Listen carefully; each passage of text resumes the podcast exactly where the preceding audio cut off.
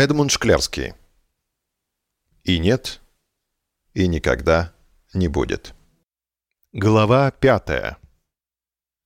Закрытая комната. Если бы кто-нибудь мог проникнуть в тайные мысли слушай, он бы знал, что такое проникновение — занятие пустое и бесполезное. Наверное, поэтому никого не интересовали ни ее мысли, ни ее желания. И, слушая, развлекалась тем, что красила волосы в оранжевый цвет и иногда закрывалась одна в комнате. А уж кому, как не ей, было знать, что такое закрытая комната. Никогда нельзя знать наперед, что произойдет с тобой там, за плотно закрытой дверью, и главное, кем ты выйдешь оттуда.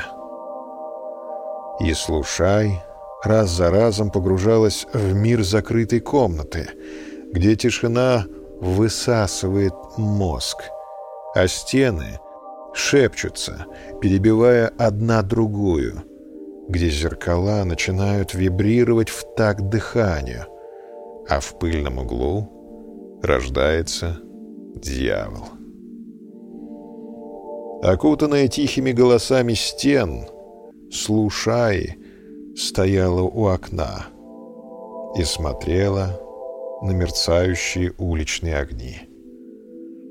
Даже быстро приближающиеся шаги полуночного прохожего не вызывали в ней того волнения, как этот электрический танец ночного города.